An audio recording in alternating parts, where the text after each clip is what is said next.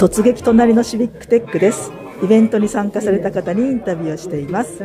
お名前を教えてください。はい、えっと宇都宮と申します。はい、えーどちらからいらっしゃいましたか？えっと県内の広陵町というところから来ています。はい。はい、えーシビックテックフォーラム2022に参加したきっかけを教えてください。えっと参加者でですね、去年の参加された方からちょっとご案内いただきまして、えっと参加させていただきました。は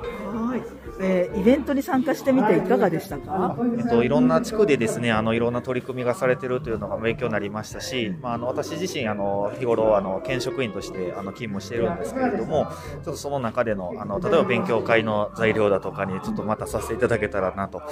えております。めちゃめちゃいいですね。はい。では最後に奈良の良いところを教えてください。あの奈良あの本当に鹿と大仏っていうのが言われるんですけれども本当にまあ大阪へのアクセスだとかあの京都へのアクセスも含めてあのちょっとこう都会の喧騒とした雰囲気からちょっとと離れてっていうこのなんか何ともこう言葉に表せないというかですね体験したものだから言える魅力がですねあのいいところである一面、まあ、ある意味その発信しづらいという面があってですねちょっとそういったところをこう県庁の職員一職員としてもですね発信できるようにあのちょっともっとこう、まあ、テックとかしっかり使ってやっていけたらっていうのがあの参加した。理由でもありまして、はい、そうちょっとそう思っておるところです。あはい。ありがとうございます。素晴らしいですね。はい。ありがとうございました